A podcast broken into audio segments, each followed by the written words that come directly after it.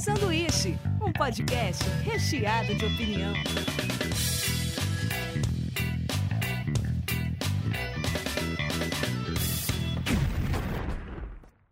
E aí, pessoal, tudo bem?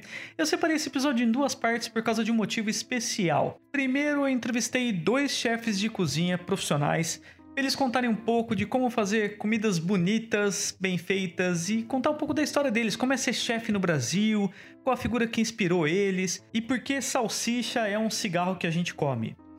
É sério, tá muito legal o papo. E logo em seguida eu entrevistei os criadores da página Comidas Feia, que é uma página que reúne todas as fotos amadoras de gente que tenta fazer receita e nunca dá certo. Então espero que vocês curtam aí, bom episódio.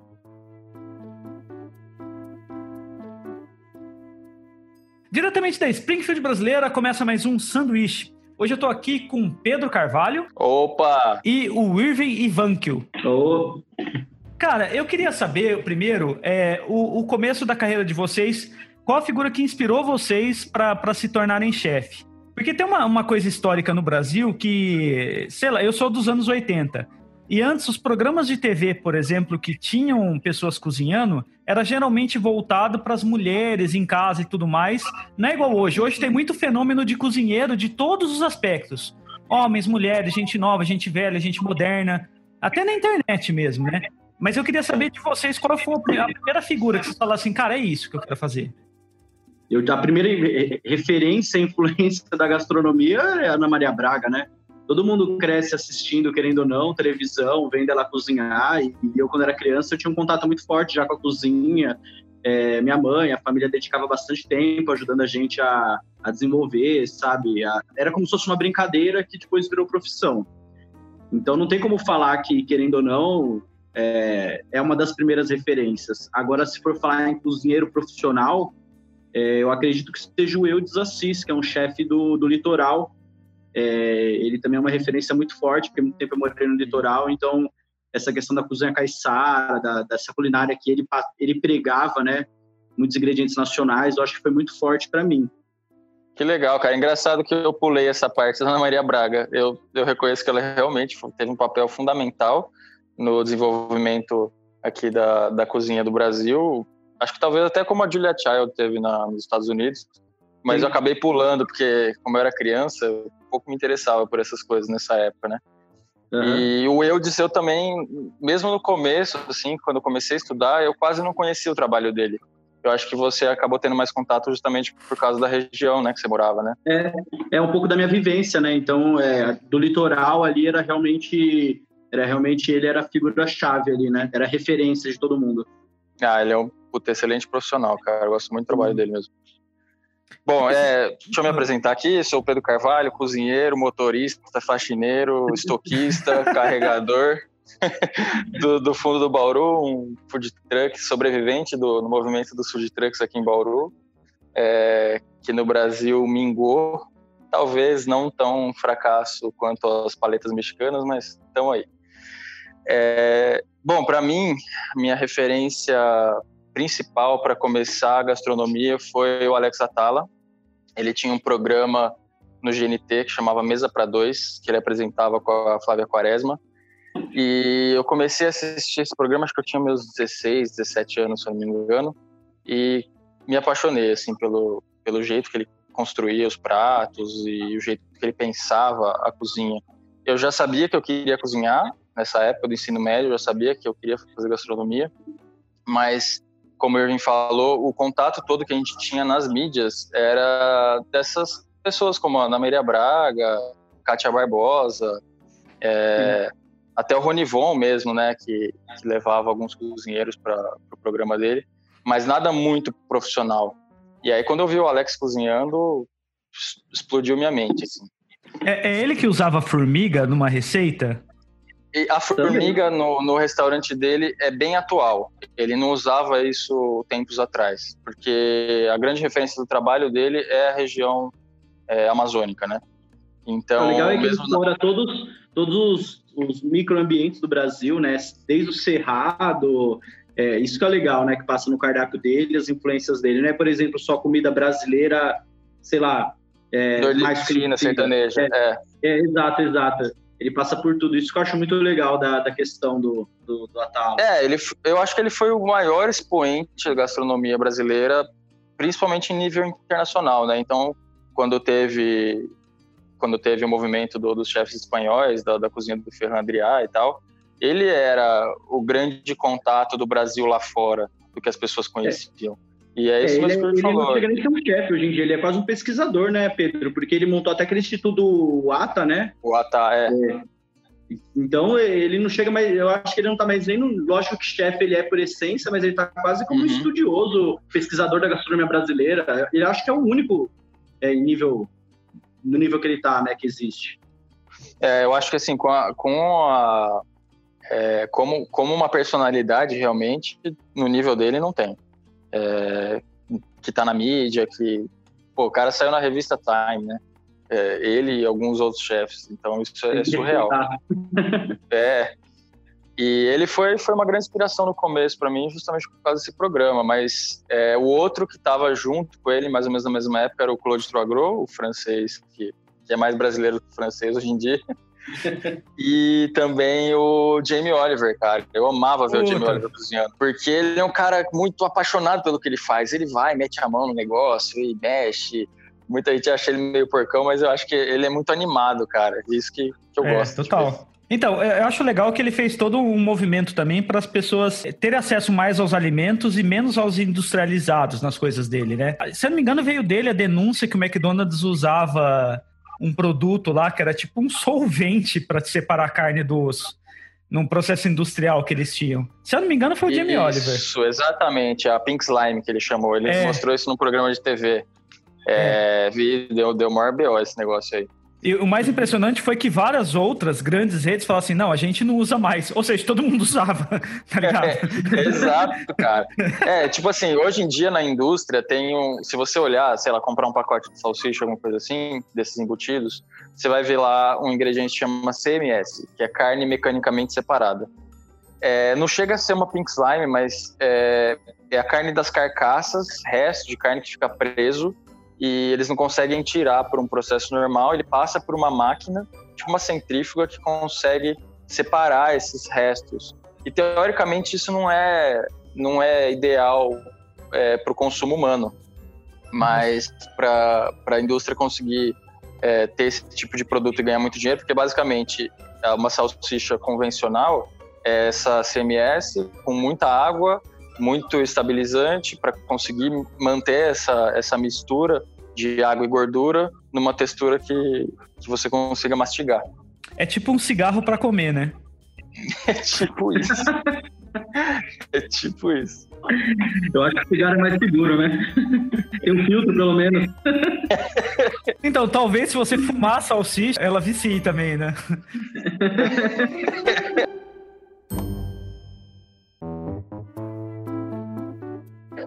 Mas é engraçado, tipo, vocês dois eu já vi, eu sei porque eu, eu já, já trabalhei bastante com o Irving também, e o Pedro já vi também no, fazendo também. Vocês dois fabricam salsicha quando vocês vão fazer, né? Vocês têm um processo de fazer o negócio, né? Carnes, bacons e tudo mais, né? Sim, eu cara, eu, um eu gosto embutido, Mas o Pedro, eu acho que é o... Quem trabalhou bem fortemente foi o Pedro mesmo, né? Ah, então, eu gosto muito, cara, desse processo todo, assim, eu ainda tô engatinhando nesse mundo da, da charcutaria, mesmo o Brasil, né, é muito recente isso aqui hoje em dia, é, esse movimento de, de fazer o próprio bacon, ou salsicha, ou linguiça, a gente pegou muita influência da Itália, que, que acho que nessa parte, Itália, Alemanha são, são os grandes expoentes, mas eu gosto muito de estudar, pesquisar, fiz alguns cursos também, e sempre que eu tenho a oportunidade de fazer lá, lá pro truck para servir, eu faço. E vou, não vou mentir não, cara, dá um, um trabalhão aí, mas é recompensador. e eu sempre conversei bastante com o Irving sobre isso também. Eu lembro que na época ele estava lá na, na Servos também, que servia, a gente trocava bastante ideia sobre isso, sobre fermentação, o chucrute. Esses processos da cozinha são, são encantadores e tá muito em alta hoje em dia, né?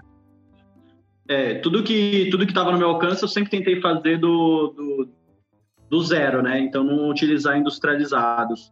Mas lógico que a gente esbarra em algumas cozinhas ou lugares que a gente vai, é, limitações, né? Então por exemplo, que nem nas servos, o volume que a gente tinha para a gente fazer os próprios embutidos, ia ser meio que loucura. A gente ia ter que ter uma cozinha de apoio só para para abastecer o, a nossa cozinha interna, né? Então acaba que a gente esbarra em custa, né? Que esse que é o problema do Brasil. É muito uhum. caro mão de obra, muito caro treinamento, é, uhum. e às vezes você perde a pessoa que você treinou, então você tem que gastar de novo para treinar, não é? Às vezes não é um gasto único, né?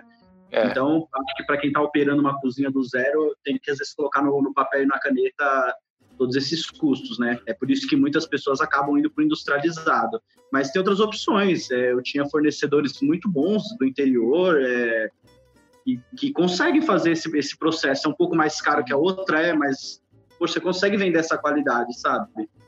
Não, você está certíssimo, cara. Você está certíssimo, porque assim, é, esse ponto mais delicado é que essa parte de charcutaria ou essa parte de processos mais artesanais precisa de um, uma certa técnica e envolvimento das pessoas.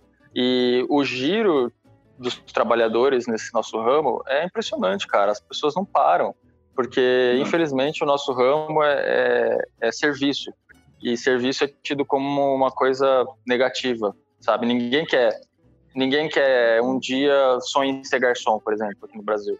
Isso não existe. Ah, eu sempre falo que, desculpa até te cortar, que as pessoas, não vou falar de todos os garçons, pelo amor de Deus, eu tenho muitos garçons profissionais, amigos, mas a pessoa ela está no estado de garçom, ela não é garçom. Então, se surgir um outro trabalho, às vezes, de que paga 300 reais a mais, ela vai.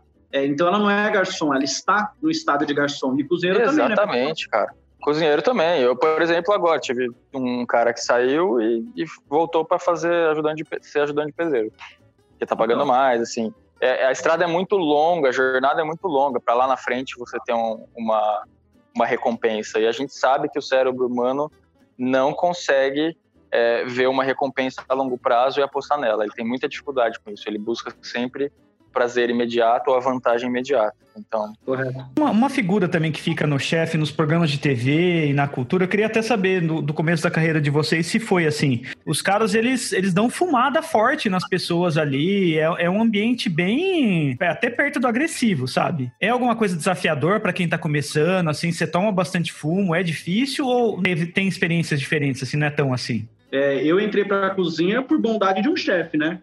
É, minha história com a cozinha era o seguinte: eu, eu, eu, trabalhava, eu sou de São Paulo, né? Eu trabalhava no Braz, é, fazendo designer. Na verdade, era para ir para outro ramo, né? Minha família pendia um pouco também para esse ramo de, de arte final, silk screen. E, e eu fazia bico, como todo moleque precisava trabalhar, né? E eu fazia bico de garçom, bico de barman, serviços de salão, né? Num, em buffets em geral. E eu já tinha os dreads. E eu vim trabalhar num restaurante, num, num buffet na Santa Cecília, e o Metri não autorizou que eu ficasse no salão porque eu tinha dread. E aí eu discuti com o Metri, eu falei, Nossa. poxa, São Paulo qualquer coisa, uma hora e meia pra você chegar, né? E eu contava com aquele dinheiro, aí eu discuti com ele, eu falei, não, mas vocês me chamaram, vocês não pediram fotos, vocês não pediram nada, mandaram eu vir. Eu falei, então você paga a diária para mim e manda eu embora, porque eu falei, eu tô aqui para trabalhar, tô no horário, tô à disposição, tô limpo, tô com o uniforme que pedia, que era camisa branca, calça e gravata. Eu falei, não tem motivo pra você dispensar. Aí ele não queria falar que era o dread, mas eu sabia que era o dread, né? Aí Caramba. ele falou, é, se você tem tanta disposição assim, então você vai trabalhar na cozinha, você ganha seu dinheiro. Eu falei, tá bom. Falei, precisava do dinheiro, precisava trabalhar, não via nenhum problema nisso. Aí eu fui, fiquei lavando louça, né? Nossa, lavando louça. Lavando louça pra caralho, né? Vocês podem falar palavrão. é, era casamento, se não me engano, eram umas 300 pessoas, então era muita louça. Não, é legal que você tem que especificar, porque quando as pessoas imaginam, ah, lavando louça, não é tipo é. meia dúzia de prato e é. dez copos que você suja. É, não é uma casa. É umas é. panelas, é, não, é umas panelas que você faz caldo, que gruda umas gorduras. É muita coisa. É muita é, coisa. Os não estão nem ali, eles vão queimando frigideira e jogando na pia. Não estão nem vendo. É, exato.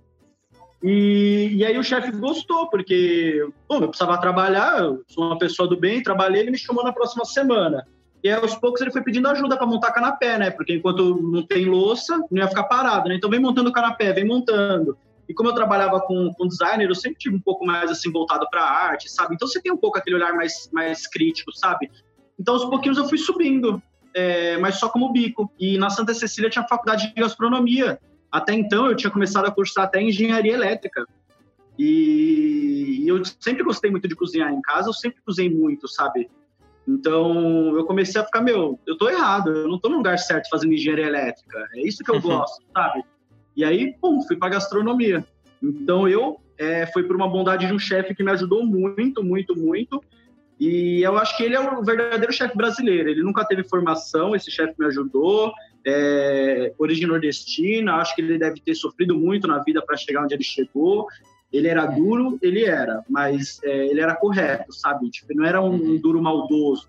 É, tem cozinha que mandam procurar desempinadeira de banana para ficar zoando estagiário, sabe? Ah, tá. Não era isso. É, ele, era, ele era duro porque eu imagino que ele tinha que se impor, porque uhum. se ele não se impôsse, provavelmente não estaria naquela posição que ele estaria, sabe? Então acho que a vida foi dura com ele, ele era, ele era um pouco mais ríspido, mas ele era muito correto.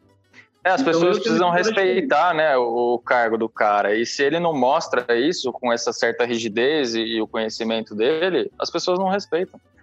Às vezes 20 numa cozinha, né? E a cozinha hoje em dia é uma profissão que ela, ela atingiu um certo glamour.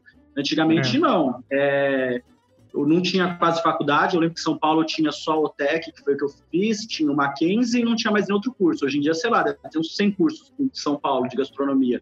Não tinha esse glamour, sabe? Então, é, a maioria das pessoas realmente eram imigrantes, eram ou, ou, de fora ou interno do Brasil mesmo, né, nordestinos, tudo mais, pessoas estavam tentando outra vida, então a pessoa era dura mesmo, porque senão as pessoas subiam em cima da, deles mesmos, sabe?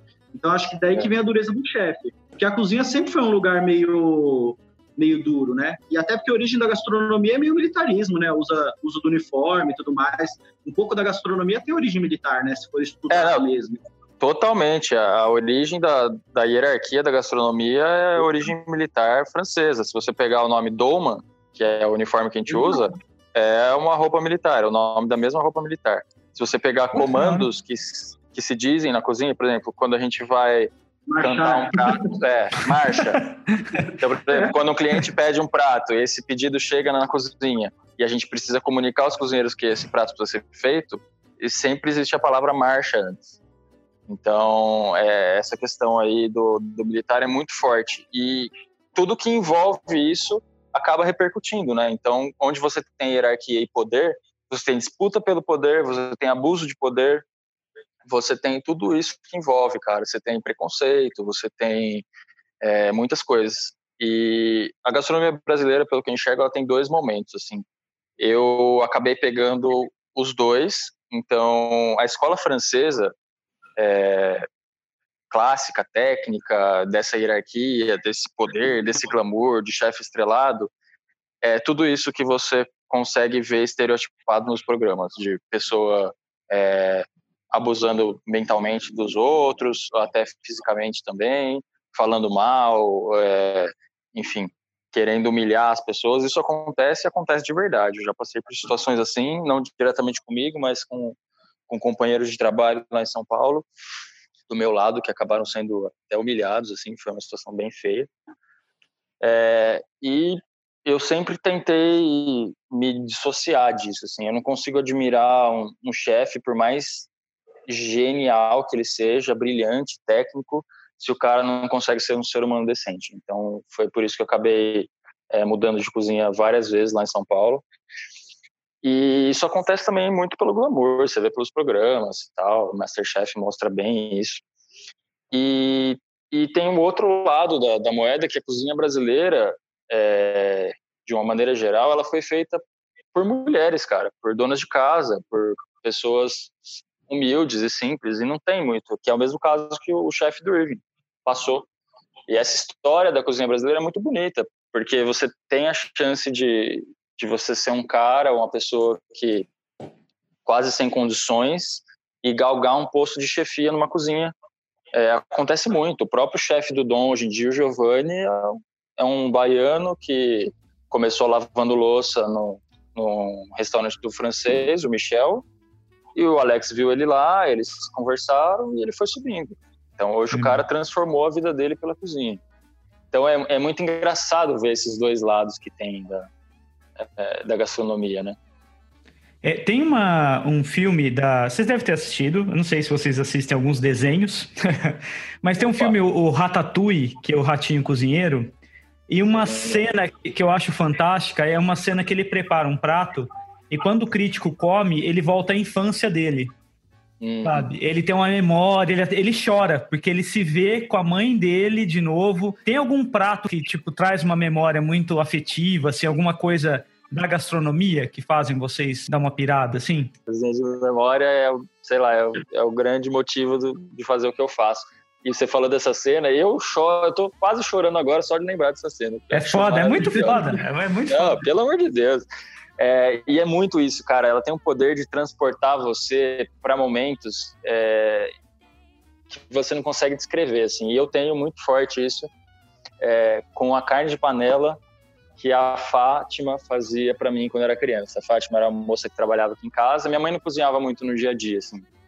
Ela, ela sempre foi de cozinhar pratos é, mais específicos dela de vez em quando. Mas a Fátima fazia uma comida do dia a dia, assim, que toca meu coração. E hoje em dia eu faço uma carne de panela, assim, muito em homenagem a ela. E, e nossa, é de chorar, cara. É de chorar mesmo. Cara, é, esses tempos atrás eu, eu cresci na Bahia, né? Eu fiquei até os nove anos e meio, mais ou menos, na Bahia. Depois a gente foi para São Paulo. E depois eu fui para o litoral e agora Bauru. E o que mais me marca na Bahia, que eu lembro... Meu pai saía bastante, parava em barzinho para tomar cerveja tudo mais. Sabe como é que é, né? E a maioria dos bares na Bahia serve um tal de caldinho de sururu. Cara, Nossa, se eu chegar perto de caldo de sururu, eu choro, velho. Te juro por Deus. Tempo atrás eu fui pra Bahia com a Karina e, e aí eu mostrei pra ela, ela experimentou, adorou, mas, cara, é aquelas coisas, sabe, que até arrepia, assim. Você Nossa, lembra de uma arrepia. parte da sua vida? É, eu acho que deve ser que nem o que o Pedro falou, né?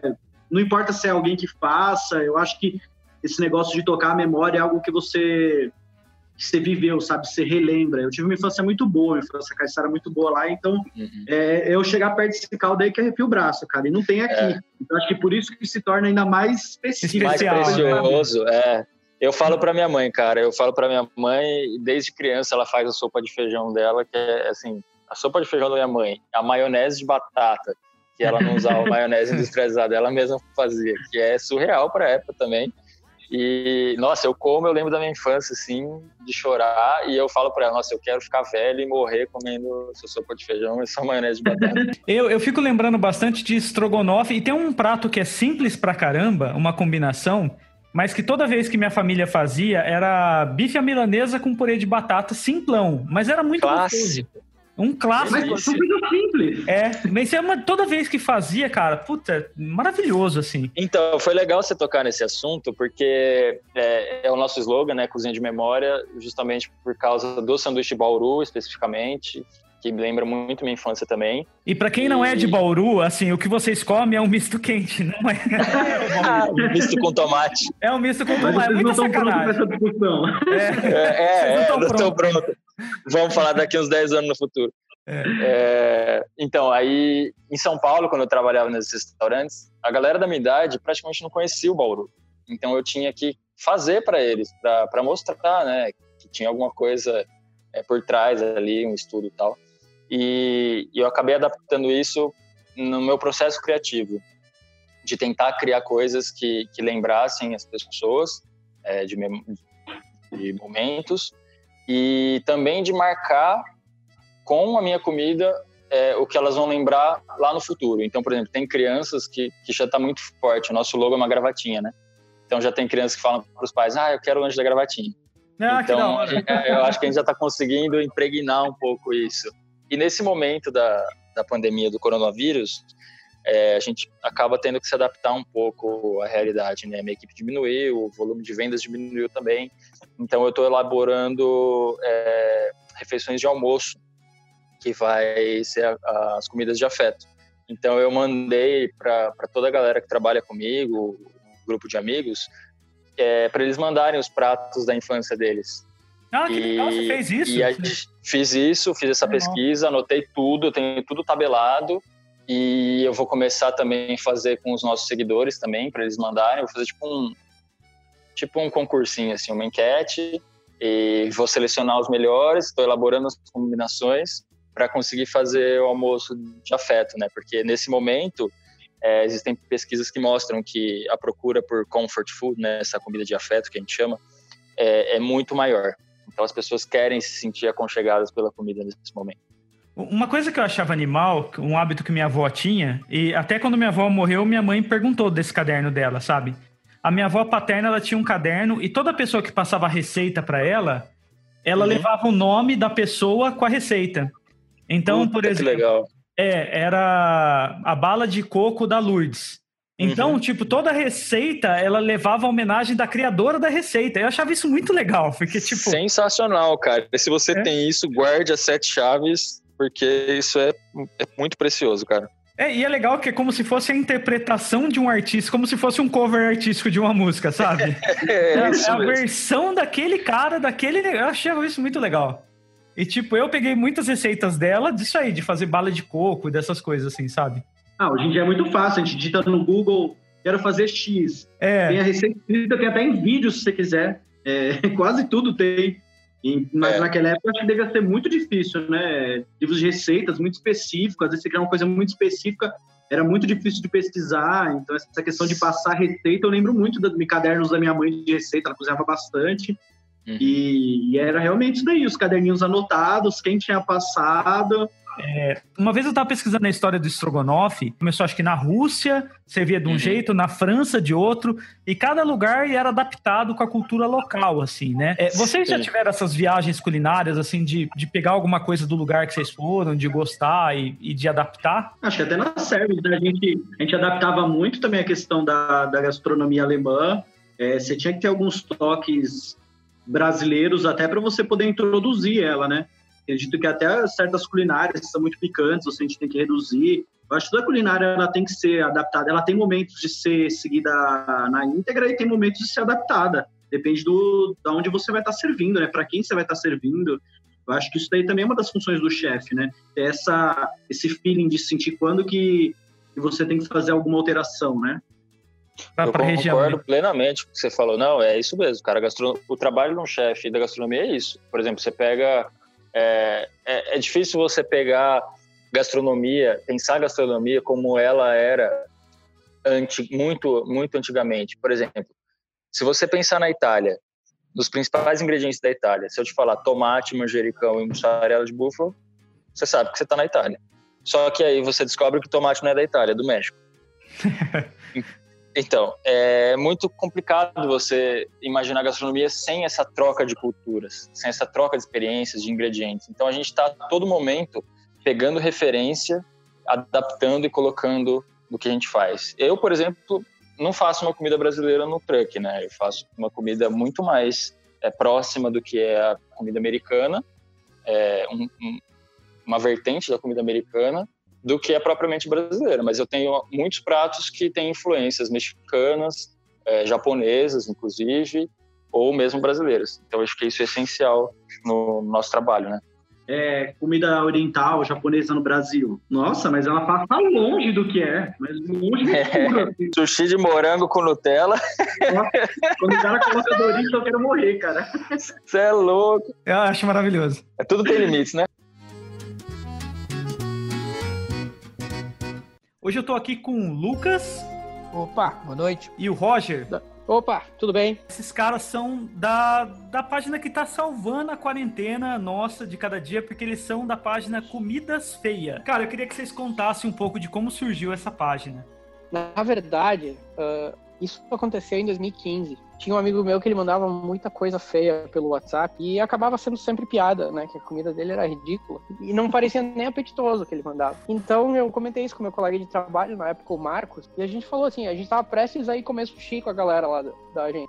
Então a gente tava falando, ah, porque olha o que o cara me manda e depois a gente vai comer sushi, né? E aí a gente se olhou assim e disse, ah, cara, quem sabe a gente cria uma página só pra postar essas bobagens. E não vamos divulgar pra ninguém, vamos deixar crescer. E no início tinha pouquíssimo conteúdo, a gente tinha que catar a imagem no Google. Isso foi, foi muito lento o processo, né, no, no início. Só que a- acabou tomando uma proporção bem grande depois, por causa do, daquela página, como é que era? O legado da Copa Isso, legado da ah, Copa. sim. que sim. compartilhou um post nosso. Isso, e, e aí eu lembro que eu cheguei na. Era domingo de noite, eu olhei pra página assim e disse: Olha que legal, né? Já é quase março aí e a gente tá com 800 curtidas. E eu- o meu objetivo era ter 500 em março, só que era ainda fevereiro. Caramba, aí eu que cheguei legal. na agência na, na segunda-feira, ah, o Marcos, esse meu colega, ele me olhou, com cara de assustado, ele disse assim: Roger, vai olhar a página. Aí eu pensei: Meu Deus do céu. Hackearam o troço, perdemos tudo, alguém tomou conta, estão vendendo um esquema de pirâmide, uma coisa assim. Aí eu olhei tinha 4 mil likes. Nossa, só em um Literalmente. que o cara... Assim, que da, noi da noite pro dia, literalmente, É. né? Sensacional. E a partir daí começou a crescer muito, muito. O que eu mais gosto de ver na página é, é ler a história por trás do desastre. É, foi, se- foi sempre o, o maior foco da gente. Inclusive, quando É. o Lucas entrou pra equipe, foi esse um dos motivos, assim, porque ele era um cara que era ligado nessas coisas, em questão de texto, né, e, e se adaptar Sim. com essa linguagem de bobajada que a gente chama. A gente, a gente já, era, já era amigo no Twitter, né? Eu e o Roger. A, a gente, o que a gente mais gostava de fazer era falar bobagem o dia inteiro no Twitter. No, no- É. Trabalhava com o Twitter aberto e falando bobagem o dia inteiro. Aí quando ele me convidou, eu já sabia o estilo de humor dele, o que, que ele gostava, o que ele achava que era legal. Então, cara, pra gente ali casou certinho. Porque eu também sou muito de bobagem mesmo. Eu gosto de coisa besta, de coisa boba. De, é, é, nós somos bem nerds, assim, de comédia. Isso aí. Então, animal. a gente, a gente, a gente tá sempre ligado. Especial, série de comédia, coisa engraçada. Qualquer coisa engraçada a gente assiste, comenta, conversa. Eu já tinha uma noção, né? Do que ele, do que ele gostava, do, do que mais ou menos ia ser a página. E em quantas pessoas vocês estão hoje na página? Cinco? Cinco pessoas. Isso. É, nós dois que estamos há mais tempo. Aí Isso. o Julie, que também mora em Carlos Barbosa. Ah, e os dois que são mais novos é o Lucas, que ele é de Rondônia, mas tá morando em Itajaí, e a Gil de Tabaté. Putz, que legal, você tem uma equipe bem espalhada aí também, né? Hoje em dia a maioria vocês recebem do pessoal ou é vocês que geram também? Não, a grande Ah. maioria a gente recebe pelo grupo. 99% a gente recebe. É, é muito pouco coisa que a gente gera que nós mesmos fizemos. Cara, tem um que eu vi que eu achei tão sensacional. Tem uma torta com a cara do. com a frase do Rock Balboa. Achei sensacional.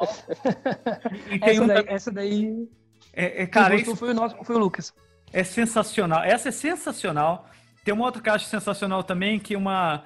Alguém tentou fazer alguma canja, alguma canja, alguma coisa, e colocou beterraba e falou que parecia que tinha cozinhado o Thanos. Cara, aquilo lá foi espetacular também. Isso daí vem muito também do, do Masterchef, dessa de quando a gente fazia o texto, É. os textos do, do Masterchef, quando eu fazia, de comparar o que a comida parece com um personagem ou com alguma coisa de cultura pop, porque a gente é, comentava o Masterchef no Twitter e no dia da eliminação, né, do Masterchef, no dia seguinte eu fazia um texto é, escolhendo ali a comida mais feia e tal e fazendo uma resenha. O mais legal Sim. que eu acho do, do Masterchef é o começo, porque lá na frente só sobram uns caras muito bons. Não tem muita graça, né? Tipo, você vê o Ah, cara sim, excelente total, cara. muito bom. A comida feia do começo que é excelente, né? Eu não sei quanto aos outros do, do grupo aí que, que cuida do Comidas Feias, mas eu sempre fui muito de assistir programa de gastronomia, né? Eu gosto pra caramba. Sim, eu adoro, também. adoro. É, eu também curto. Eu gosto pra caramba também. O, o próprio o Masterchef ali todo mundo adora. Isso eu tenho certeza.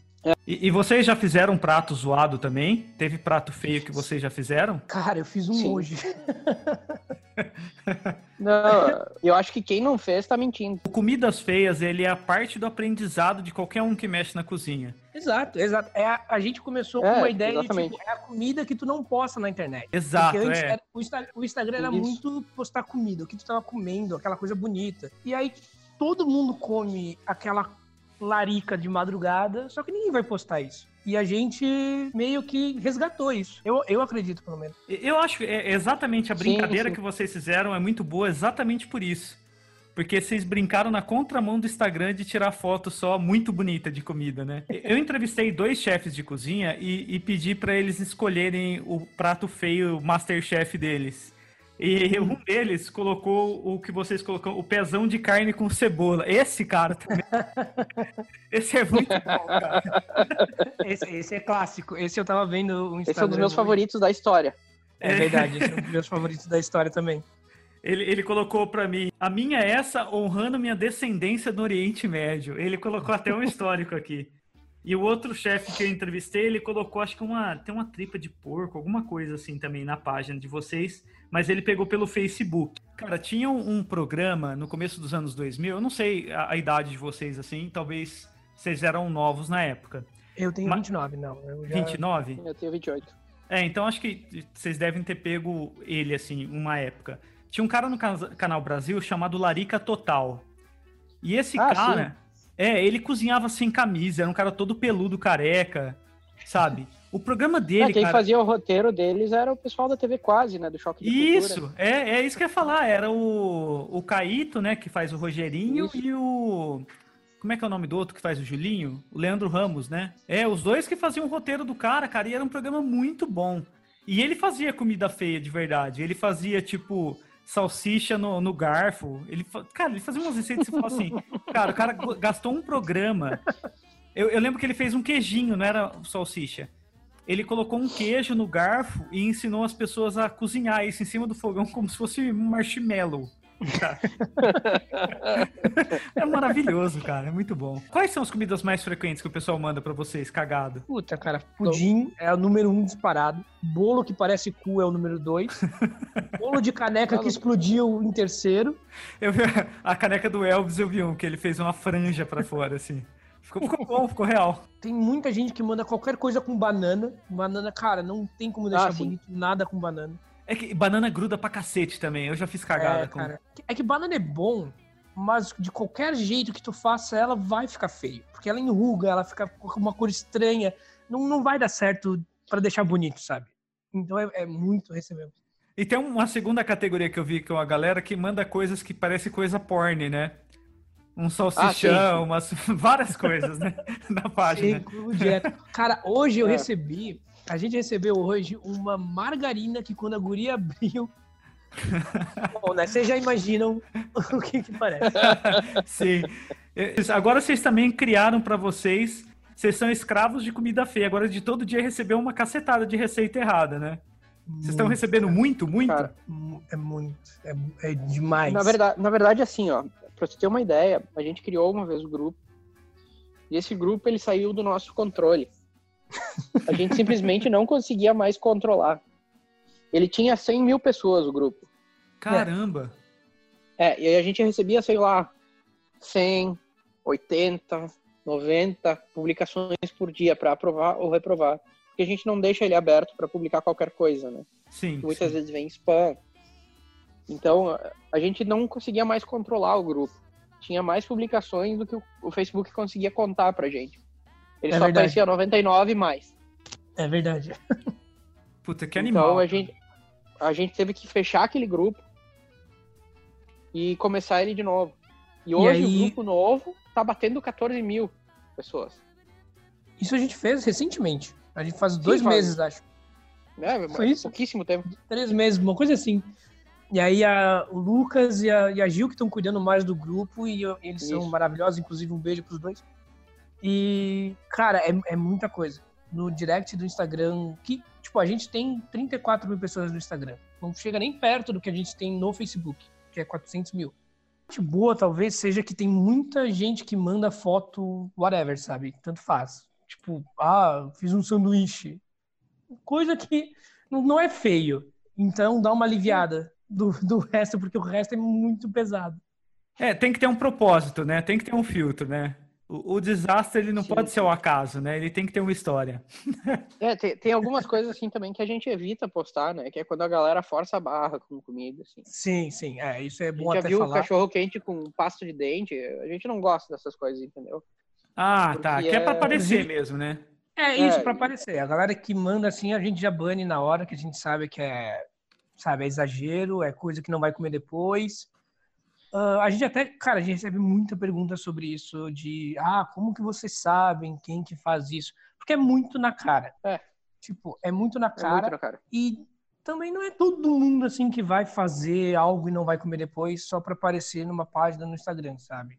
Tipo, uma das últimas postagens de vocês também era um, um bolo que parecia que tinha pelos de cravo aqui. Que é o. Ah, sim, era uma focaccia. Era um, um pão. Isso. Isso. Eu achei maravilhoso isso, porque eu, eu entendo que a pessoa realmente tentou fazer. Porque realmente fica bom o alecrim. Só que ficou zoado a maneira que ela desfiou o alecrim Exato. ali. É, Exatamente. tudo conspirou para que ficasse ridículo. Né? É, e- mas houve uma tentativa real. Eu acho que isso é honesto. Exato, Isso exato. Deve ser valorizado. Exato, Não, exatamente. claro. Não, é muito, E bom assim- muito bem colocado. Uma coisa que, que perguntaram já também várias vezes é assim: vocês comeriam os pratos que vocês postam? Assim, 99% das vezes sim. Exato, é comida, né, gente? Tipo, É comida. tem, tem uma pergunta que fizeram, inclusive, que depois até mandaram um, texto ali agradecendo por ter falado o que a gente falou, que foi qual das comidas era mais pobre, alguma coisa assim, sabe? E a gente, eu falei, Ah, é. cara, não existe comida pobre. Sim. Comida é comida, não, não existe comida rica, comida pobre. Existe comida mais cara, que talvez até seja elitista, mas é comida igual. Qualquer pessoa vai comer. E aí a gente fica um pouco com o pé atrás quando, quando comentam coisas do tipo. Eu, eu acho que vocês andam muito bem no humor, assim. Vocês sabem brincar sem, sem escambar pra um lado de escrotizar. Porque vocês conseguem rir da parada e fazer a pessoa que fez o desastre rir junto, né? Não, até, até uma, uma, uma frase que acabou sendo. virou jargão, principalmente no grupo anterior, foi o confio no sabor, né? É uma coisa que a gente Exatamente. falava. Confiamos no sabor, isso aí. Gente, eu queria agradecer muito a presença de vocês. É, se vocês quiserem passar alguma recomendação pro pessoal também de coisas que vocês assistem, ou só passar um recado final mesmo pra eles, vocês ficam à vontade. Ah, então, galera, obrigado, Daniel, né, por chamar a gente pro Sanduíche Cast. Ah, sei lá, qualquer série engraçada, qualquer coisa que te faça rir, qualquer coisa que melhore o teu humor na quarentena, porque tá todo mundo sentindo, tá todo mundo meio puto de graça de, de ficar em casa, qualquer coisa pistola e tenta dar uma risada, tenta assistir alguma coisa que é engraçada, procura o teu tipo de humor, sempre vai ter alguma coisa que vai te agradar. E segue a gente no, no Twitter, é, Comidas Underline Feia, Instagram Comidas Feia e Facebook também Comidas Feia. Se quiser seguir o nosso perfil pessoal, o meu é arroba Lucas de Lucas, em todos. E o Roger é Roger W. Berté. Quem quiser mandar coisa pra gente, tem o nosso grupo, né? O nome do grupo é Comidas Feia, o Retorno da Gororoba.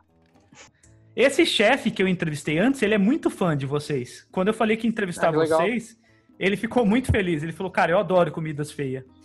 Bah, a gente fica muito É. feliz de ver a galera da cozinha seguindo a gente também. É, e chefes, É, né? Não é mais engraçado isso? Um cara que é muito E existem- especialista no negócio.